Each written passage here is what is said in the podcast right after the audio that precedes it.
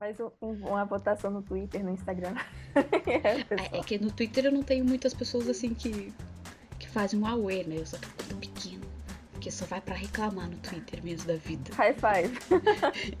né? Tipo assim, só tô lá para observar as fofocas do dia, as coisas que as pessoas publicam e reclamar da minha vida. Oi, oi, eu sou a Vitória e sejam muito bem-vindos ao Cosmo Mulheres! No episódio de hoje vamos falar sobre o universo, com participação especial da cosmóloga e pós-doutoranda na Universidade de Michigan, Maria Elidaiana. Se acomode aí que o episódio de hoje já vai começar. E aí, Maria? Tudo bem com você? Como está nesse nessa pandemia que a gente está, né? Como está sendo para você? Oi, Vitória tudo bem, na medida do possível, né? É, agradeço aqui por dar essa oportunidade de estar falando contigo, né? Sobre a minha área de pesquisa e tal. A pandemia está indo, está sendo bem estressante, né? Trabalhar de casa, né? A gente agora está trabalhando, não tem mais uma fronteira do que é trabalho, do que é estudo, do que é casa. Enfim, tá Entendo. complicado.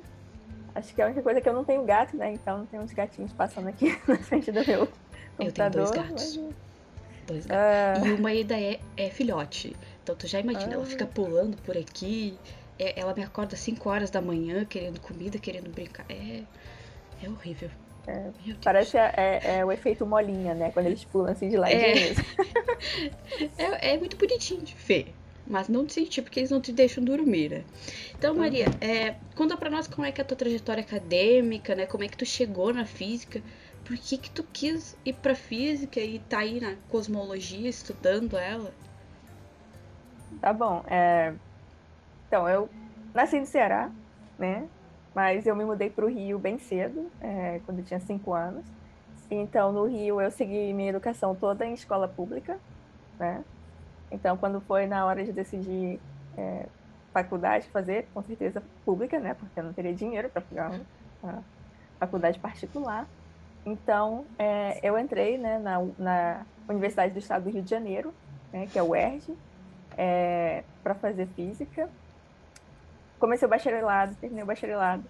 Aí depois fui fazer o mestrado no Centro Brasileiro de Pesquisas Físicas, que é um dos grandes centros de física do Brasil, né? E terminei o mestrado, comecei o doutorado. Enquanto fazia o doutorado também, voltei para terminar a licenciatura em física na UERJ e né, essa é a minha trajetória acadêmica, ter o doutorado. E finalmente em 2007, né, quando eu consegui me, me graduar, eu, eu, consegui uma vaga de pós-doc nos Estados Unidos, né, que é onde eu estou hoje em dia. E lá eu trabalhava na Universidade de Brandeis, que é uma universidade é, pequena, né, relativamente, comparada com as outras grandes universidades dos Estados Unidos, mas é, era ali bem próximo de Boston, para quem não sabe onde é Brandeis, é perto de Boston, no estado de Massachusetts. Eu já ficava e... boiando aqui, onde é que fica isso? é, eu falo Boston, é Boston. É, e, e aí, né, durante a pandemia, a, a minha chefe, né, ela mudou, resolveu mudar de, de universidade, né? Então ela mudou para a Universidade de Michigan e levou todo o grupo para Michigan. Então agora atualmente estou em Michigan. É. E, então, essa é a minha trajetória acadêmica e de, né, de, de profissão até agora. E por que, que eu resolvi fazer física? Enfim, é, as pessoas, né, quando eu, quando eu escuto as respostas das pessoas para essa pergunta, é, são, em geral, respostas bem legais, sabe? Dizendo que, ah, porque eu fui num planetário, porque eu tive um telescópio, porque meus pais me deram um telescópio, ou porque um professor me incentivou a fazer é, Olimpíada de Física, de Matemática, de Ciências, sabe? Todo, tem todo, em geral, tem esse tipo de história, né? Na média, assim. No meu caso, eu não tive nada disso, né? Porque eu, eu vim de uma família pobre, né? Então, a gente não tem, assim, muito acesso ao que a gente chama de capital cultural, né? De Sim. ter um, uma família que está imersa num num, numa, num ambiente mais é, de estudo acadêmico, né, que pode favorecer a criança, né, o adolescente a seguir nessa área. Mas esse não foi o meu caso. E não riam, mas sou a criança lá da década de 90, né? E na década de 90 você fazia duas coisas depois da escola. Você ia brincar na rua e ia assistir desenho na rede manchete. Clássico. Então, é, e naquela época tava na moda vários desenhos japoneses, né? Que eles chamam de anime, né? O anime. Então, é, nessa época, tava super na onda, Cavaleiros do Zodíaco, sabe? Um monte de, uhum. de anime da, dessa época. E para quem não sabe, que isso é muito velho, eu acho que agora é mais do que a geração Naruto para frente, mas Boruto, Piece. É, já, já, nem sei onde é que tá, mas enfim, na, naquela naquela época isso era o, né, a grande coisa. E né, nesse desenho tinha bastante coisas relacionadas às constelações, né? Porque a, a constelação protegia cada um dos cavaleiros, né? Diferentes constelações. E aí isso me chamou um pouco a atenção, né? De, de ah, tem constelação no céu, as estrelas, né? Tem um desenho, faz uma constelação. Então acho que isso meio que me incentivou, né? Inicialmente, a buscar mais coisas relacionadas à astronomia. Podia ter sido astrologia também, né? Mas, porque tem signo, mas no fim das contas. Olha, eu terminei, seu... Tu já, já fui... chega perguntando pra pessoa qual que é o teu signo aí, ó. Qual que é o teu signo? Me dá que eu vou fazer aqui. Me diz. Exato, mas é, eu me decidi por ir procurar mais sobre astronomia, então acho que aquele foi o momento inicial que, né, que mudou alguma coisa, que me, me trouxe uma certa curiosidade por saber mais sobre esse assunto. E de, desde lá, né, então eu comecei a procurar mais coisas sobre astronomia, ver mais coisas é, na TV sobre isso também, né? É, enfim, acho que esse foi o ponto inicial, mas depois eu fui, eu fui por mim mesmo, né, procurando essas coisas e tentando me informar é, cada vez mais. E aí, no fim do ensino médio, quando você tem que decidir né, o que, que você vai fazer, aí eu tinha três opções que eu né, queria fazer. Eu queria fazer artes, ciência da computação e astronomia. Mas aí eu pensei, mas eu não vejo tanto astrônomo empregado, né? Porque no Rio praticamente não tem. É, nem sabia naquela época que tinha planetário, enfim. É, eu não vejo astrônomo empregado. Mas eu vejo que tem o professora de física, né? E com física talvez eu possa fazer alguma coisa com astronomia. Aí eu decidi fazer física. Foi pelo é a cabeça da criança, né, na época. Mas foi assim que eu, né, embarquei e terminei na física e estou até hoje, né, tentando sobreviver nesse mundo. Olha, eu te confesso que a tua história é muito emocionante. Tipo assim, é muito diferente da dos outros. Todo mundo tem aquela coisa, ai meu Deus, eu olhei pro céu e o céu me disse, vou fazer astronomia. Ou eu tenho pais influentes, professor. Tu veio do anime, tipo, do desenho, é, é muito melhor a coisa. Tipo, olha aí, gente, quem assiste anime, ó. As exatas estão te esperando, podem vir, podem vir com tudo. É, eu achei interessantíssimo, adorei, confesso. É. Pois é. E é e o teu ramo de pesquisa atualmente, tu trabalha com a cosmologia observacional? Isso. É, explica para nós o que, que é a cosmologia observacional, porque a gente sabe o que, que é astronomia, né? O estudo dos astros aí. Mas o que, que é cosmologia observacional? Então, a cosmologia é a ciência que tenta estudar a origem, a, a, o conteúdo, a composição do universo e a evolução do universo, né? É, como um todo. Então, a gente sai daqui, né? Terra, sistema solar, galáxia, e vai conjunto de galáxias que a gente chama aglomerado de galáxias. Então, é, a gente chama isso estrutura em grande escala, né? Então, a cosmologia é a ciência que tenta entender o universo, a estrutura em grande escala, né? Como um todo. E a cosmologia, você, é, a gente tem basicamente dois ramos, né, principais: o teórico e o observacional.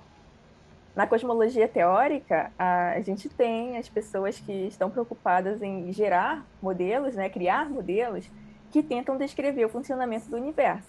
Então, é, é o pessoal que está né, trabalhando com conta, com equação, e, e tentando descrever né, matematicamente o universo que a gente vê.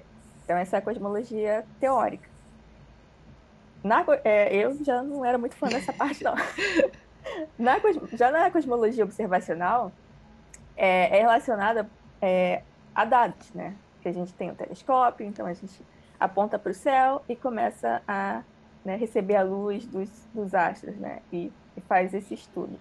Na cosmologia observacional, a gente está interessado em obter esses dados né, com tele, grandes telescópios, é, em, grande, em grande quantidade, que a gente possa fazer uma análise estatística.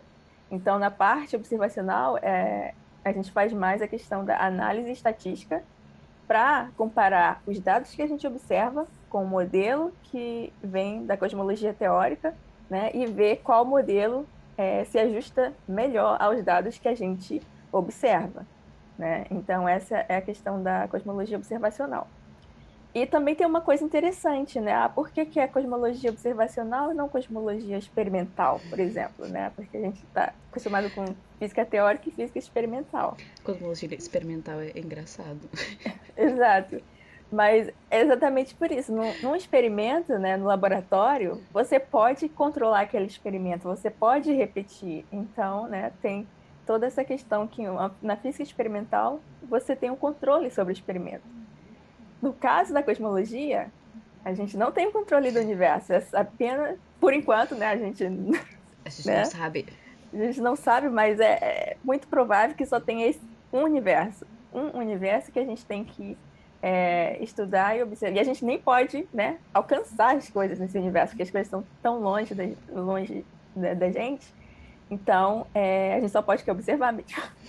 Por isso, né, cosmologia observacional. Tá, tá, tá. Respostas de tudo, cosmologia, porque a gente observa, né? Mas tu citou ali que a cosmologia ela estuda o universo em si, né? E aí vem aquela pergunta que todo mundo faz, né? De onde viemos e para onde vamos, né? Como é que a cosmologia explica isso, o início do universo e o universo, né? O universo contemporâneo, o universo atual?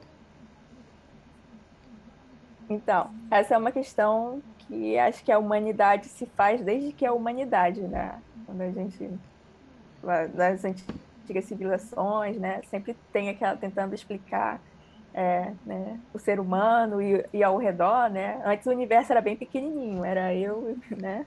E o lugar de onde eu vim, aí depois a gente passou a olhar um pouquinho mais para o céu, enfim, então tem diferentes culturas tentando, é, tentando, tentando descrever, né, como o universo funcionava. E a, a, grande questão é que naquela época, né, quando a gente não tinha telescópio, não tinha esses né, instrumentos científicos que permitiram que a gente olhasse para o céu de uma maneira mais sistemática, mais metódica, naquela época, ah, era a gente, né, a descrição de, do universo era basicamente era um deus, era um deus, era uma deusa, era, enfim, é, isso é o que a gente chama de cosmovisão, né? E diferentes povos e, e culturas têm diferentes cosmo, cosmovisões, né, de como que o universo surgiu e tal. Mas, como eu disse, a partir de um certo momento, né, quando a gente, né, Galileu com telescópio, né, a gente começou a desenvolver é, cada vez mais esses tipos de instrumentos é, a gente conseguiu olhar para o céu de uma maneira mais uh, metódica e estudar a luz que chega até nós. E durante todos esses anos de evolução né, da, dos é, aparelhos científicos e telescópios, a gente foi desenvolvendo é, diferentes observações, a gente foi olhando cada vez mais é, né, distante né, no universo, no tempo cósmico, que a gente chama, cada vez mais olhando para o passado. E atualmente na cosmologia, a gente tem um modelo que tenta explicar é, é, toda essa história até um certo ponto, né? Que é o, é o que a gente chama do modelo do Big Bang. É, muita gente pensa, ah, foi uma grande, grande explosão. Né? A gente, não, a gente não sabe o que é o Big Bang, né? A, a, o nome Big, Big Bang, basicamente, é, é porque a gente não sabe, realmente não sabe o que aconteceu, né? Naquele momento inicial, onde não se tinha tempo, não tinha é, espaço, então é, Big Bang, eu entenda isso como uma ignorância que a gente tem até o momento do que, que aconteceu naquele é, momento inicial. A gente nem sabe, né? É, a gente sabe que provavelmente as leis da, da física nem valiam, né? Naque, naquele estágio inicial. Então não tem, não faz nem sentido, né? Tentar descrever o que, que é aquele momento inicial até o momento. A gente não tem uma é, uma ideia melhor do que, que é. Mas, assim, a partir do Big Bang, o que a gente tem são é, tempos após o Big Bang, né? frações de segundos após o Big Bang, que a gente sabe que o universo era um estava é, lá contido num, né, num ponto que era bastante denso e quente. E esse um pontinho lá era é, muito menor do que o tamanho de um átomo, por exemplo. E a partir daque, daquela fração de segundos após o Big Bang, né, a gente começou a ter uma expansão bem acelerada do universo, né? Para quem quiser saber mais um pouco, pode pesquisar sobre inflação, né, que é essa fase de expansão bem acelerada no início do universo, que também atualmente é um modelo, a gente acha que foi isso que aconteceu para explicar o que a gente vê hoje em dia, então teve que ter uma inflação. E, e aí, a partir de, de um. É, como o universo era muito denso e quente, né, nem mesmo a luz conseguia sair né, dessa região. Mas à medida que o universo foi expandindo né, é, e esfriando, a partir de um certo momento, 380 mil anos após o Big Bang, Muito pouco é, tempo, a gente, gente a gente teve a emissão, é, a, a luz conseguiu se desassociar da matéria finalmente e conseguiu é, e começou a viajar livre, né, no, no, espaço. E essa primeira luz, que é um, que muita gente chama de resquício, né, do Big Bang, é o que a gente chama da radiação cósmica de fundo, né? e que a gente consegue observar até hoje, né? né? Se você tem uma daquelas TVs antigas, tem aquela parte mais chiadinha, aquilo ali, parte daquilo é a radiação cósmica de fundo. Isso. Não sabia. Pois que é. Loucura. O problema é achar uma TV, né, das antigas. Que... Né? Não tenho. É. E isso foi 380 mil anos após o Big Bang. Aí outra fase, né? Aí o universo é, continuou expandindo, esfriando. E cerca de 200 milhões de anos depois do Big Bang, foi que a gente te, teve né, o surgimento das primeiras estrelas e primeiras galáxias, né? E continuando a evolução né, de estrelas e galáxias, a gente tem a formação de, das estruturas maiores, né? Que, como eu mencionei, a gente tem aglomerados de galáxias hoje em dia, né? Então, esse universo que é mais próximo da gente, né, o universo moderno, ele tem cerca de 13,8 bilhões de anos. Né? Tudo isso é, é uma evolução que a gente tá, tenta descrever com esse modelo do Big Bang. Né? É, Para termos mais técnicos, a gente chama de, desse esse modelo padrão da cosmologia de é, lambda CDM. Né? Enfim, mas é, é o modelo do Big Bang que a gente tem é, hoje em dia.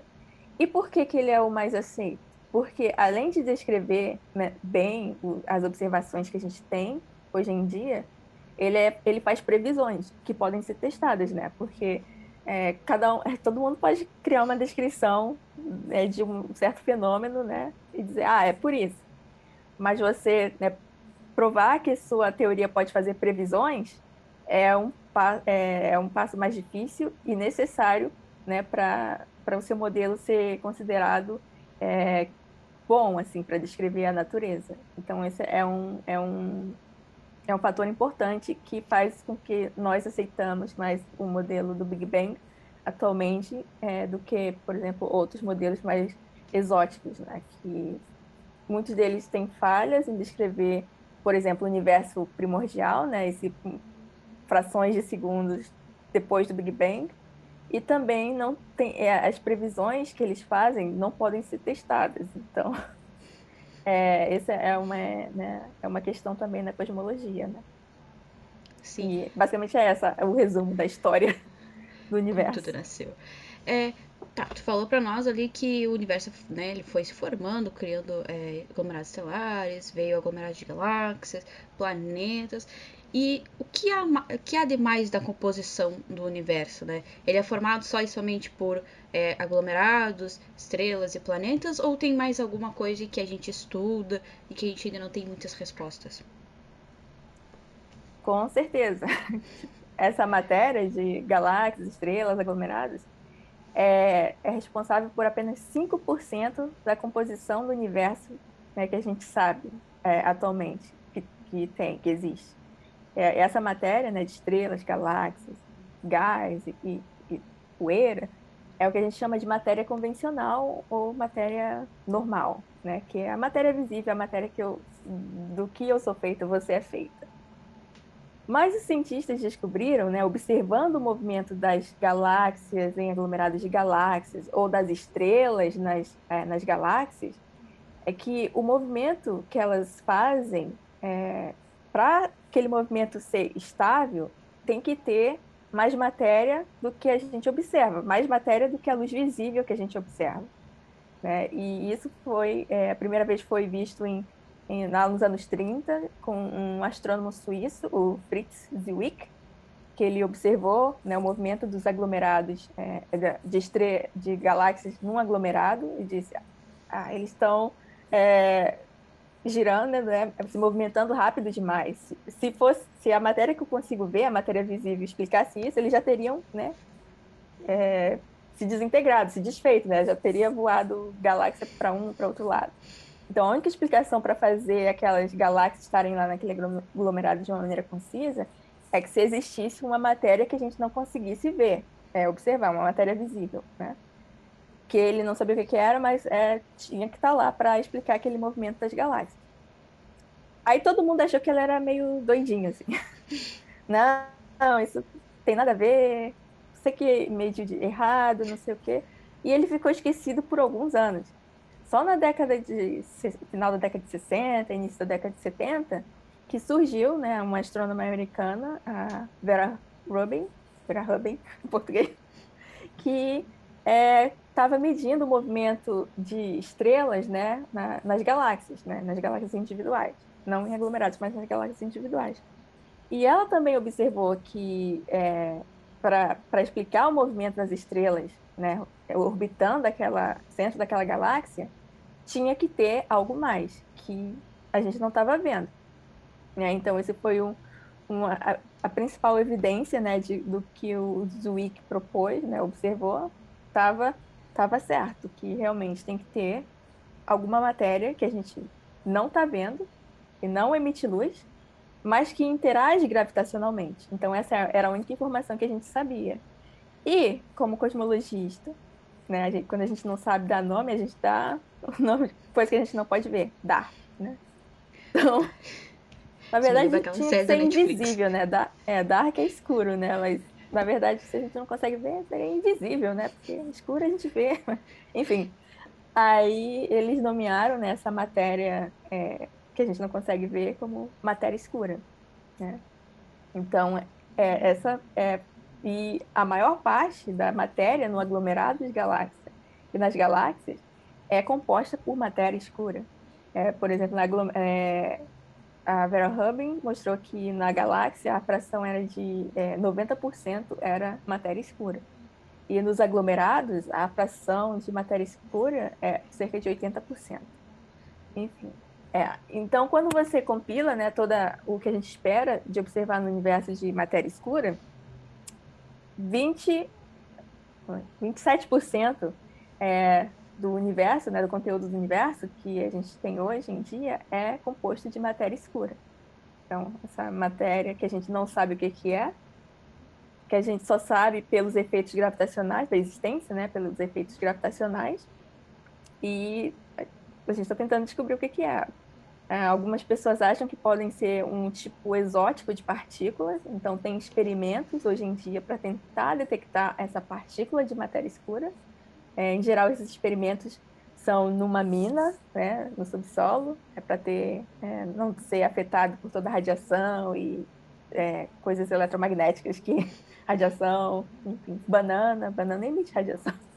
é, pois é, então tem que estar bem vedado, em geral eles põem, né, nas minas, né, é, esse experimento. E é, tem dois grandes experimentos atualmente que se quiserem dar uma olhada é o LZ, é, e o outro é o Shannon 1T, ou Shannon 1T, que são os dois grandes. Um é aqui nos Estados Unidos, em South Dakota, e o outro é lá na Itália. E esse, é, nos próximos anos, esse ano ou no próximo, eles vão estar tá, começar a divulgar os experimentos é, para ver se eles vão achar ou não essa partícula de matéria escura. Até agora, os outros experimentos não acharam nada, só dizendo, mas enfim, é, é uma questão em aberto. E 5%, então, voltando, 5% matéria convencional, 27% matéria escura. E, é, finalmente, assim, lá nos anos 90, né, quando, eu, quando eu descrevi lá a expansão da, né, das galáxias, do universo, né, que está expandindo, esfriando, é, uma coisa que acontece é que é, matéria né? qualquer tipo de matéria tem gravidade. E a gravidade é uma força atrativa, né? Então, quando é, os cientistas esperavam que, a partir de um certo momento, né, a força da gravidade ia ser é, tão forte que ia vencer essa expansão do universo e a expansão não ia ser mais, é, de uma forma mais, mais constante até certo ponto, é, desacelerar a expansão do universo. Só que lá nos anos 90, é, olhando para as supernovas, né, é uma maneira de medir a, a expansão do universo, eles viram que, na verdade, não. Na verdade, o universo estava expandindo cada vez mais rápido, né? É, e isso é, era totalmente, foi uma surpresa total. Então, é, a única explicação né, para as galáxias estarem se afastando uma das outras cada vez mais rápido é que se existisse uma força, como se fosse uma antigravidade, em vez de botar as coisas juntas, essa força afasta cada vez mais as, as coisas, né? E como a gente não sabe, né, o que que é, mesmo no caso da matéria escura, a gente chamou essa força de energia escura, né? É, é, esse tipo de essa componente do universo que é responsável por essa a, a, é, aceleração da expansão do universo, né? E essas medidas lá de 98, eles ganharam o prêmio Nobel, né? Por mostrar que o universo está é, se expandindo de forma cada vez mais rápida. E essa componente é responsável por 68% do universo, do conteúdo do universo, né? Conteúdo de matéria e energia. Então, a gente atualmente está né, nesse é, no universo que 95% da, da, das componentes a gente não sabe o que, é, que é a energia escura e a matéria escura, e apenas 5% é a matéria é, convencional, né? Esse é basicamente o resumo do conteúdo do universo hoje em dia. E se você tem uma ideia legal do que, que pode ser a matéria escura, do que pode ser a energia escura, você ela tem uma chance de ganhar um Nobel. Olha aí, todo mundo quer um Nobel, hein? É, é essa coisa da, da matéria escura, a gente não consegue de detectar ela em nenhum tipo de frequência. Não, é apenas pelos efeitos gravitacionais que a gente é, consegue é, detectar essa, essa né, matéria escura. Que loucura a gente não saber 95% do universo. A gente é um pigmeu perto de tudo isso. Não sabemos de nada. Estamos aí para uhum. estudar. Meu Deus, que loucura. Chegamos então ao final do nosso primeiro episódio do podcast Cosmo Mulheres, com a participação super especial da Maria falando sobre o universo. Mas não fica triste não que no nosso próximo episódio ainda vamos estar com a Maria, só que agora falando sobre aglomerados de galáxia. Então não perde o nosso próximo episódio e até mais!